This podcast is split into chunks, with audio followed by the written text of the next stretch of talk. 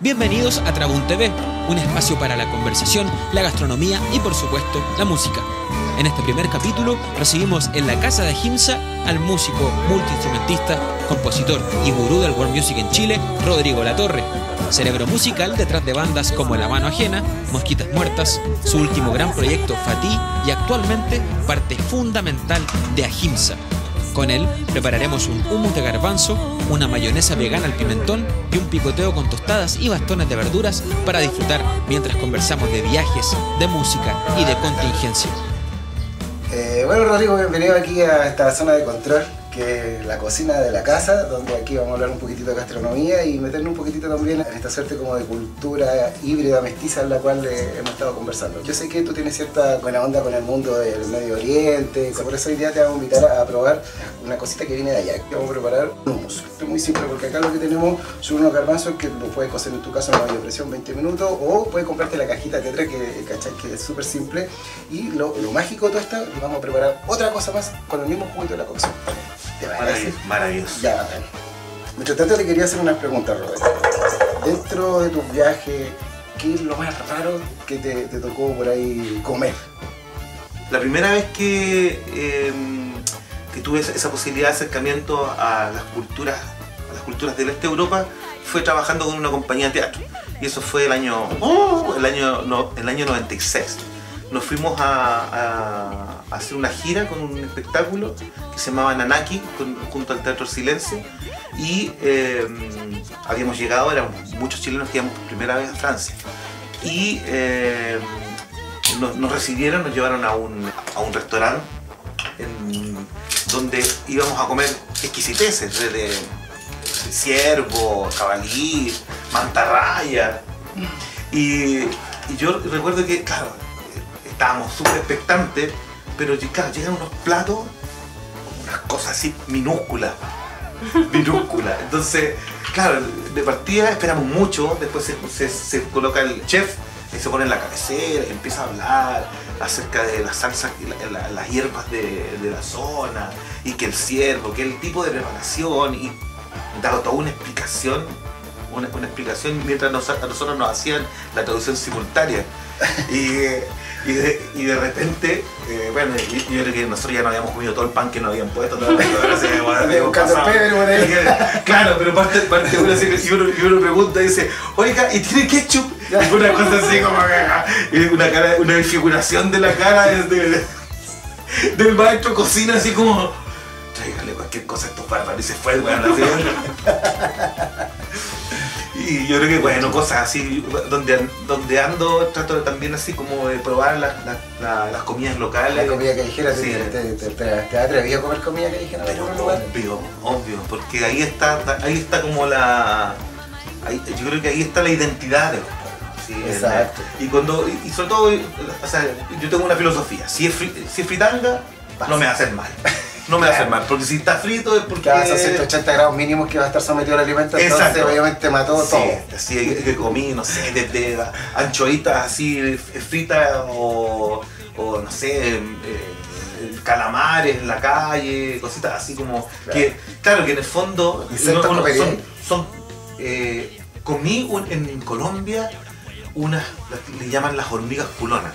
Y, las hormigas que las- y son ahumadas, son maravillosas, son unas hormigas de la, de la, del Amazonas, Exacto. que es pura proteína nomás. Exacto. Eh, pero claro, pero también es como una hueá chiclosa, no es como un, un alimento muy agradable, pero sí anecdótico, Es- ¿Qué te gusta cocinar en tu casa? de todo. Pancito me, me has dicho que hace un pan súper rico. Tortillas, entonces soy tortillero. no, pero- no, pero por ejemplo, me- a mí me gusta mucho eh, eh, robarme recetas. Entonces la primera vez, claro, esta vez que, que fuimos a, a Francia, eh, lo más barato era ir a comer, eh, o comerte, claro, o te comí un sándwich, un greco, esa hueá llena, grotesca, llena de papas fritas, o, o- o ir a, a comerte un couscous. Entonces, claro, empecé a, a probar el couscous, que era comida, era comida como casera y tradicional, y terminé haciéndome amigo del, del- del árabe del, del restaurante, entonces ya después me ofrecí el, el- el tecito a la venta, Ah, de bajativo y todo bien, todo bien. Sí. Y ahí, claro, como que uno empieza como a mirar qué ingredientes hay, como lo mismo, o sea, secciones, elementos, como cuando uno escucha un disco, cuando escucha una, una canción, lo mismo, lo mismo. Y finalmente también uno logra así como intuir es el proceso. No, y Entonces- después el mestizaje que tanto como en la música que te nutres de tu viaje, en la cocina lo mismo. Claro. O sea, nosotros en la- los viajes que hemos hecho siempre hemos como agarrado algunas cositas y Sí. después como lo, lo hacemos en la casa y como te hace viajar también. Eso es, yo creo, por ejemplo, es, es impresionante, el tema de las hierbas. El Sí. uso de las hierbas, para nosotros, claro, tenemos en nuestra comida, la, la- la comida más relacionada con nuestro pueblo mapuche, no, no es muy. No utiliza mucho la ese- las esencias. Justamente te quería mostrar, mira, este es de Sí. Siria, es un, Ay, es como un comino, pero. es un comino al terror, claro. Por ejemplo, la, la comida peruana, ellos, bueno, aparte de los emolientes, ustedes cachan de que el, el emoliente es como. casi es la bebida de, de calle. O sea, hay carritos vendiendo agüitas de hierbas calientes en todos lados. Sí. Y eso es parte de la comida, se sirve. En, ¿Qué Coca-Cola? ¿Qué weá? Los weones toman agua de hierba. Esa es la cuestión. Exacto. Y, el, eh, y aparte que en la comida árabe también se, utiliza mucho la neta. Por supuesto. Sí. Por supuesto, es una cosa Sí. que yo aprendí acá, que yo a algunos amigos le he dicho cuando quieren hacer ramen, ocupar hierbas eh, frescas Fresca. dentro de la comida. Entonces muchos brotes, muchas hojas de diferentes tipos de hierbas aromáticas dentro, entonces uno está acostumbrado que si una sopa está todo cocido dentro de la sopa. ¿Cachai? Una cosa que aprendí allá es mezclar estas cosas frescas dentro, lo que es mucho más nutritivo para pesar. ¿Cachai? Aromático, wow, y esto es una Y bueno, también si hablamos de, de nutrir y de alimentar y sanar, eh, las hierbas son son súper medicinales también. Y, por ejemplo, no sé, la cúrcuma. Claro, es una cosa que hemos perdido con el tiempo. Claro. porque fíjate que todas estas cositas que estamos acá, mira, acá tengo ajo, tengo eh, cebolla, tengo muchas de estas cosas en algún minuto fueron más como medicina. El mismo garbanzo que vamos a moler ahora, su- sus derivados y todo, en Medio Oriente era ocupado para un montón de cosas. Hasta el día de hoy dicen que es un antidepresivo, entonces imagínate, ¿cachai? Ya, vamos a ponerle máquina a esto, vamos a poner tecnología, vamos a poner un poquito de bulla. Así que a ponerle.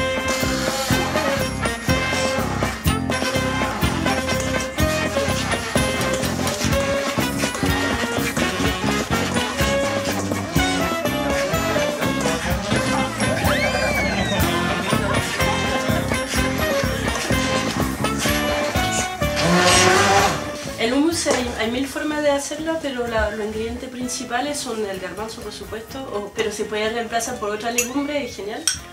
El tahini, que es una pasta de sésamo que se puede encontrar, de hecho, en, lo mismo, en la misma tienda de patronato, en- también se puede encontrar en emporios y cosas así. ¿Y se puede hacer, por ejemplo, esa. Sí, la pasta de sésamo, eh, bueno, hay que tener una buena Una buena. licuadora Ya. eh, con, con sésamo normal. Pero claro, para que se haga pasta tiene que ser potente. Ya, entonces esto lo vamos a dejar por acá porque ahora vamos a hacer algo muy interesante con el resto del juguito de la cocción del garbanzo, que es una mayonesa. Una mayonesa. Entonces vamos a partir mezclando aquí un poquito de jugo de limón que yo tenía previamente exprimido y también el juguito del garbanzo y un poquitito de ajo y cebolla en polvo. Vamos a comenzar a batir.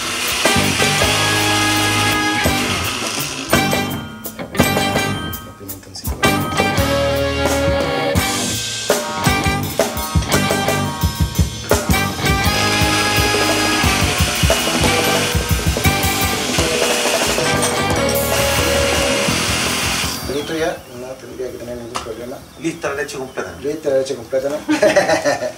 Miren, nos vamos a ir a la mesita afuera con unas verduritas para que lo podáis probar y, ver realmente que, a qué sabe todo este, este invento que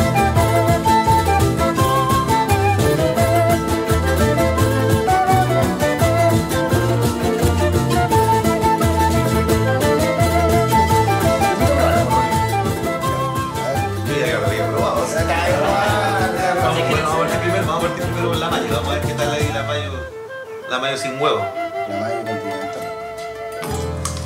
Bajando por las montañas, se asoma entre las rocas, cambia El ajo. su nombre a cascada, riachuelo Su medida no está picando, está pero un poquito. su voz es Esto tan te lo puedo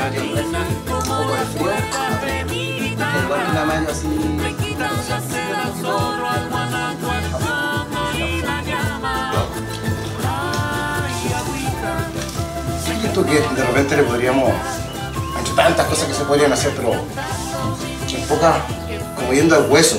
¿Qué es lo que habría que modificar a nivel de, mm, de constitución, a nivel, me refiero de política, ¿no? De cómo llegar y tocar la puerta de un parlamento y decirle, ¿sabes qué? Hay que arreglar esto, porque en el fondo si nos ponemos a hablar, hay que muchas cosas que hay que arreglar a, nivel de música. ¿Qué crees tú que habría que... ¿Dónde está como el... la causa? Porque los demás son puros efectos, ¿cachai? Yo creo que, o sea, muy en lo personal, ¿ah? creo que siempre hemos tenido una herramienta a la mano para hacer cambios sustanciales en la sociedad, que es a través de la educación.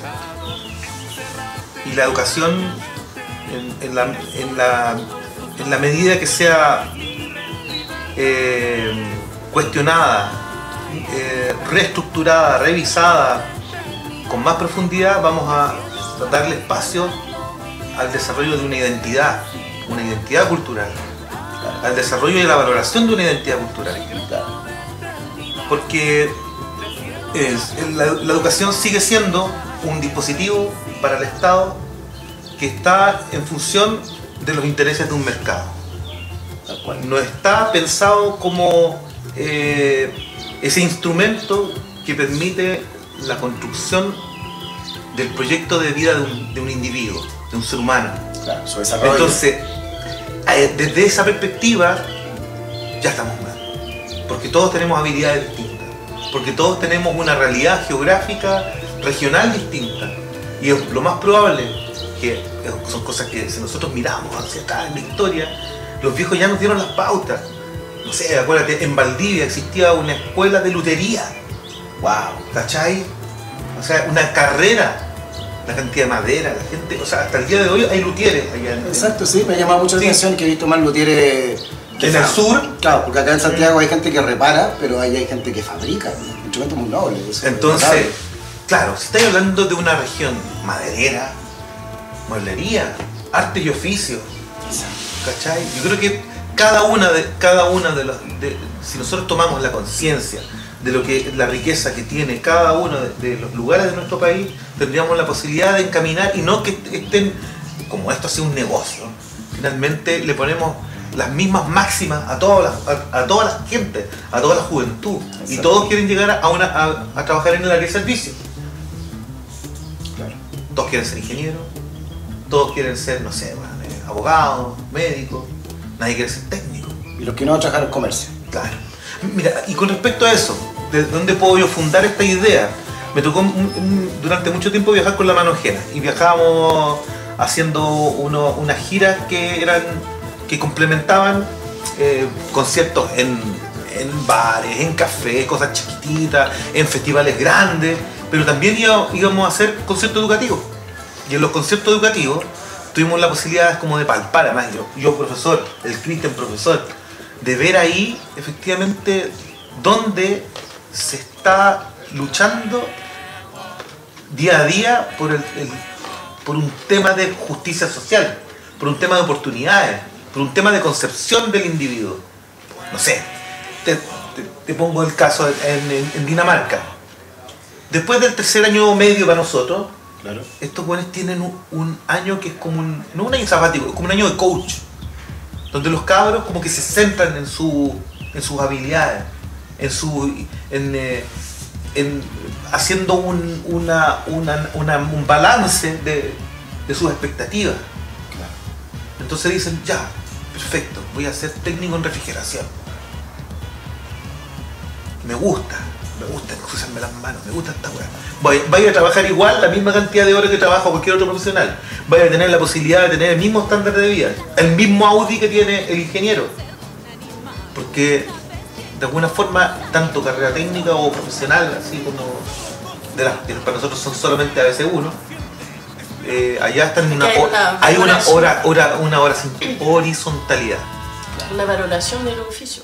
Entonces, por eso yo creo que en el momento en que hagamos una revisión de qué, qué es lo que hacemos cuando in- incorporamos a un ser humano a los 4 o 5 años en, el sistema de educación preescolar hasta la enseñanza media y dejamos a un, eh, a un adolescente y a, un- ciudadano, a una persona que puede tener eh, eh, actitudes mucho más empáticas con, de- con los procesos sociales, de compromiso social, Claro. de compromiso con su entorno, de conciencia. Todo se forma ahí. En el fondo eh, lo hemos tenido siempre ahí, en la educación. Permiso. Eso es muy valorable. ¿En qué momento de tu vida se te ocurre explorar y comenzar a llegar a otros puntos, e irte a Europa y aprender y comenzar a incorporar este tipo de, de melodías y colores a la música? Bueno, yo creo que como todo es la historia la que empuja, la historia, la historia grande, la historia macro y las historias personales. Claro. Entonces a mí me, me- creo que tuve la suerte en algún momento, eh, tuve una persona que confió en mí cuando estaba, iba haciendo la universidad me puse a trabajar eh, con él en una compañía de teatro, Ya. que es Jorge Martínez, mi gran maestro y amigo. Y el, el profesor Martínez también, porque él es profesor de, es profesor ARSI, profesor de teatro. Eh, él, él me invitó a participar del Teatro Silencio como músico. Estuve participando en dos montajes que era el, el, eh, eh, Takataka Mon Amour y Nanaki, que fueron dos espectáculos, fueron los últimos que se hizo en Chile, porque después ya la, compañía se radicó en Francia. Entonces, en ese momento, yo me fui a trabajar con el, con el teatro y tuvimos un momento así muy álgido en el cual estuvimos prácticamente instalados en, Francia y con, esas, con esa suerte, por eso yo te digo, la, es la historia la que empuja. Eh, la suerte fue de que en el año 96 era un año eh, muy interesante lo que estaba pasando en, eh, en, eh, la Europa occidental, porque en los 80 cae el muro de Berlín, pero re- con un retardo después de esos, después de casi esos 10 años, después de esos 10 años, eh, empezaron a, a traspasar las fronteras los músicos del este de Europa. Entonces nosotros estábamos en festivales, por ejemplo, en, en- en el sur de Francia, y un día, al mediodía, se escucha una cosa que era como una como, una, eh, como una comparsa de la tirana, así como una, un- una, una banda de cofradía, puros vientos. Chucha, partimos para allá a echar la weá. Y eran unos viejos así, weón, con eh, unas trompetas eh, arregladas con wincha aisladora, las tumbas todas hechas mierda, ya, weón, que tenían, relataban mucho viaje. Entonces, cada viejo así con los dientes menos, así, piruja. Puta, weón, y, y- y una fuerza, una. Bueno, con el tiempo después caché de que eso era la, era la fanfara chocable y que era una de las primeras veces que había que estaba en Francia. Hoy son como las superestrellas del. eh, Entonces en ese momento no comprendías nada. Nada, pues, weón. O sea, solamente ¿Qué? fue tu- O sea, era primero una conexión con eh, una weá, una música que. eh, la sonoridad, Claro. que esa sonoridad nuestra del norte, hay una empatía directa, pero a nivel de mm, cosas melódicas, armónicas, era totalmente. Claro, de partida los solistas que tú decías estas cosas que están tocando, ¿qué nota? Eso no, eso no parece, weón, una trompeta, tocan un cuarto de tono. Ni siquiera me cuestionaba lo que era un cuarto de tono en ese tiempo, pero- Claro. pero, eran formas de interpretación totalmente distintas. Entonces, claro, con el tiempo ya de- después empecé como a entender cuáles son esos patrones y por qué, eh, por qué es- este tipo de, de orquesta, además por el tema de la, de la, de la expansión eh, otomana en, eh, en la Europa del Este, que finalmente debiese llamarse más bien como Europa Oriental, porque Claro. tiene, recibe toda la influencia turca otomana. Exacto. Y, y obviamente eso está plasmado en la comida, como, Claro. como en la comida, como en, eh, en- en el día a día y en su música. Eh, ¿Qué más? Tú en esa Bueno, época pero- tú todavía no pensabas en la mano ajena. No, todavía no, pero, pero ahí estaba como la primera gran motivación. Yo dije, puta, empecé, bueno, al, Pompidou, que era el, cuando teníamos días libres, me iba al, al Georges Pompidou, que es la biblioteca pública de París, y allá los buenos tienen esa biblioteca que es como, es como un, eh, bueno, es como, no sé, pues como un supermercado del arte, o una feria del libro gigante, perdón, feria del disco, lleno de discos de todas las partes del mundo, incluso había un stand de Chile. Entonces ahí, puta, acá empecé a agarrar ¿qué lo que? Weá parece lo que escuché la otra vez. Quisiera el Klesmer, weón. La voy a echar, y ahí teníamos unos carritos chiquititos y empecé a echar discos, weón, y claro, pedía la weá, me iba a una cabina a escuchar música. Después pedía, Wow. weón, claro, claro, y en ese tiempo tenía un DVD, en el año 96, ver un DVD era una weá así rarísima. Entonces, claro, empecé como a aprove- a aprovechar eso, ese tiempo libre es como en, eh, Investigar, en- en- más que investigar, en construir una necesidad. Y esa necesidad se, tra- se transformó en que cuando volví, volví acá, salí de la compañía, me metí con otra, me metí con la... eh, salgo de una y me meto en otra. Porque sal- salí de la- del Teatro Silencio y me meto a la Pato Gallina. Claro. Y- pero ya estando en la Pato Gallina, en forma paralela, armé un proyecto de investigación del folclore del este de Europa. Entonces, esa, esa- ese, mm, ese proyecto que no tenía grandes ambiciones, sino que era, era no había, en ese tiempo no había weón, el internet que tenemos ahora, weón, que te metí y bajáis un PDF weón, de un libro con canciones del Klezmer, ¿cachai? No. Hay un fake, así como decirte el, el, el, el- ¿cómo se llama? El, ah, el real book, pero hay un, eh, un real book eh, de, mus- de melodías, weón, eh, klezmer judía o de música swing. ¿Cómo se nutrían para, para encontrar todas esas Era solamente a la antigua, weón. grabaciones, esta- eh, establecer esas relaciones de, por ejemplo, ya, este es el adorno, esta es la forma como se hace el tino, esta es la cadencia, esta es la armonía que se repite en este y en este y en este y en este otro tema. Entonces, en la construcción de, de, de una investigación de un lenguaje a partir de la observación, la transcripción, O sea, transcribir, los- los- transcribir el solo textual, el mismo solo del clarinete con toda la weá, ir a encontrar el lenguaje. Rodrigo, te hago una propuesta. Ahí en el living tenemos unos instrumentos y tú parece que trajiste unas, unas cositas bonitas Sí, para mostrarlo. sí, sí, por ¿Te supuesto. parece si vamos para allá y nos muestras tus instrumentos nuevos que, que trajiste de, allá del- Vamos. del, del país de los camellos? Ya, pues, Ya. acá estamos. Acá estamos. Entonces, ¿qué instrumento trajiste? Este es un. Este. es- bueno, el- este es, una, es un cabal, es un cabal turco. Eh, hay, otros, hay otros instrumentos similares eh, hacia el interior, en los Balcanes, eh, que tienen algunas diferencias en las afinaciones, o, o- o como el cabal, por ejemplo, el de Bulgaria, que se, se separa en tres partes, que es como, se dice que es como el, el antecesor de la flauta moderna contemporánea. Con la diferencia que los cabales, eh, al igual que el ney, eh, son instrumentos que no tienen, por ejemplo, un orificio o un, eh, en este caso, un, eh, un bisel. Es una flauta que se llama flautas verticales. Las flautas verticales, eh, en realidad lo que hay que hacer, hay que producir el sonido por una posición del labio, una posición bucal, que es ahí.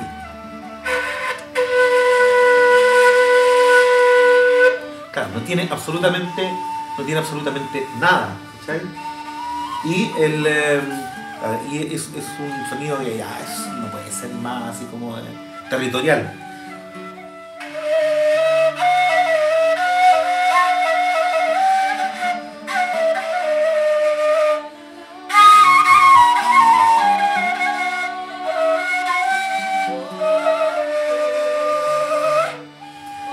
En algunos países, en algunas, hay algunas regiones del, del, Mediterráneo, este instrumento se toca, los, músicos profesionales lo tocan con el. Hacen así.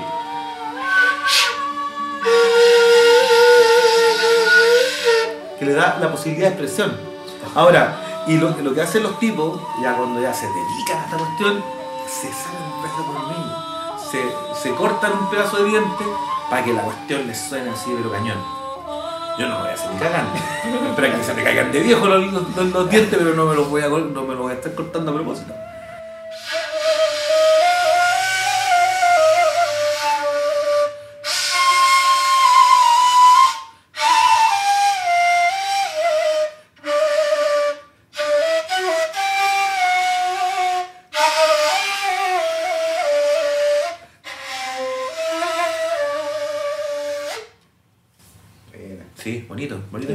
Cortar el diente suena. Sí, sí. No quiero probar si el otro será mejor será. no. Eh, ¿Qué otras cositas ando trayendo? Ahí Ah, está. Ah, este, lo, este lo ocupamos con la. Este lo ocupamos para grabar. Esto que creo que fue el primer disco que grabamos con la mano ajena. Claro, este, este instrumento, esto lo hizo Joel, que Joel es un compañero clarinetista. Y es un instrumento utilizado en la India, en Pakistán, Eh, Como una- y- un encantador de, de serpientes. Sí, originalmente estos eran dos tubitos y tenía una cápsula acá. Pero uno de los tubitos se quebró, así que finalmente quedó esto. Y este lo ocupamos para grabar el María de Rumba Mi Rumba, ahí del año 2004 con la mano. Y un instrumento así que suena claro como una gaita, así de...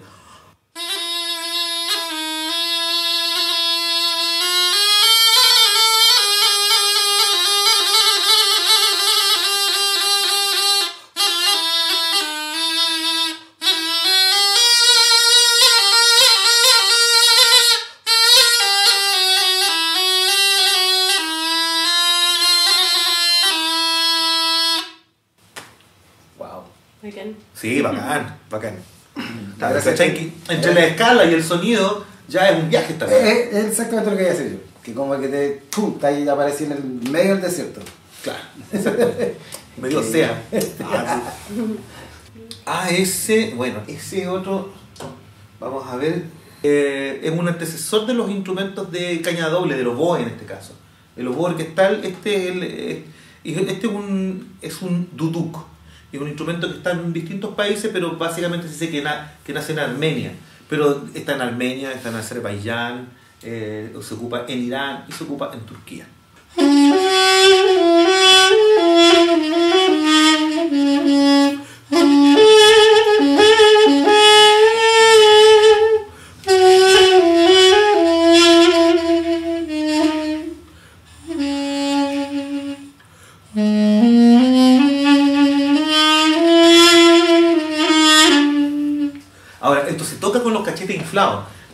Y, se toca además util- utilizando un tipo de vibrato, que es un adorno claro, que nosotros conocemos en el operático. Oh, oh, oh, oh, por favor un vibrato operático. Eso, eso mismo, eso mismo acá en el duduk es ese recurso que tiene que ver con el flujo de aire y con, con esa cápsula que uno hace con los cachetes.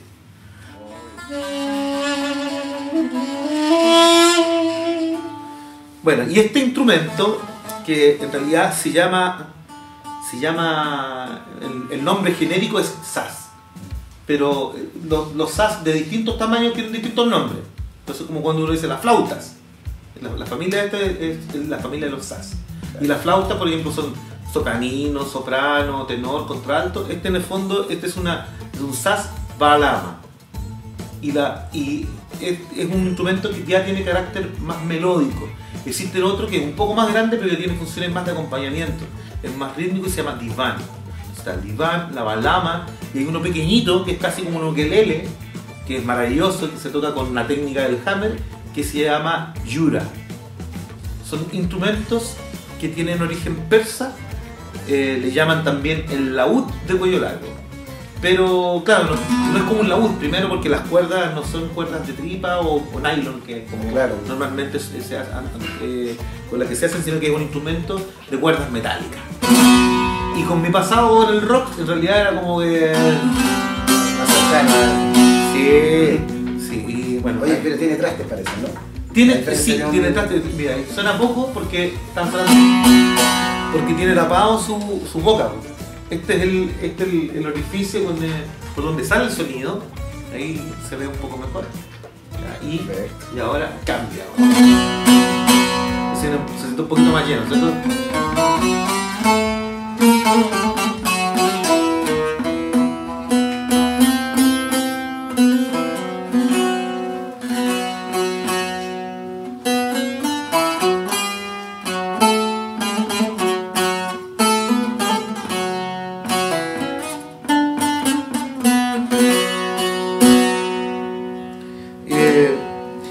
Instrumento que tiene órdenes de cuerda.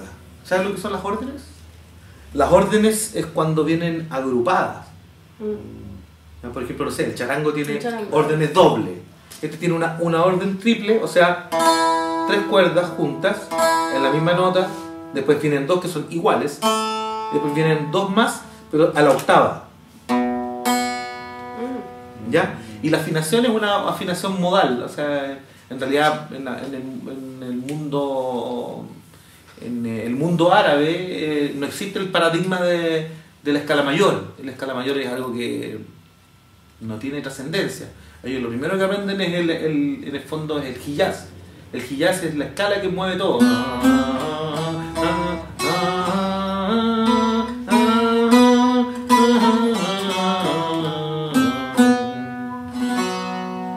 Es como lo primero que aprende todo el mundo. Ya, eh, eso pues, es un instrumento que además nosotros hemos tenido la suerte de, de poder eh, trabajar en, en este disco, Exactamente. en este EP Somos. Tuvimos la suerte de pillarte justo en este descubrimiento de este instrumento. Sí, o sea, yo, ese- yo, claro, yo, yo, eh, estoy en una, en, en una etapa de aprendizaje, no me puedo, de- no puedo considerar a uno, o sea, no, no podría decir de que porque lo, porque lo hago sonar, aún soy, o sea, soy un baglamista, no, no, o sea, eso, siento como, como un recurso sonoro bonito, tiene una, una empatía con, la, con, mi- a- con el instrumento con el que me inicié en la música, que es la guitarra. Y claro, y hay cosas que efectivamente se pueden. O sea, hay cosas que a lo mejor dentro del, del estilo en el que se toca este instrumento, normalmente hay cosas que nosotros no eh, las transgredimos. En mi casa, por ejemplo, el, hecho, por ejemplo, de no ocupar el pulgar, aquí ocupan para todo el pulgar. Entonces, ah,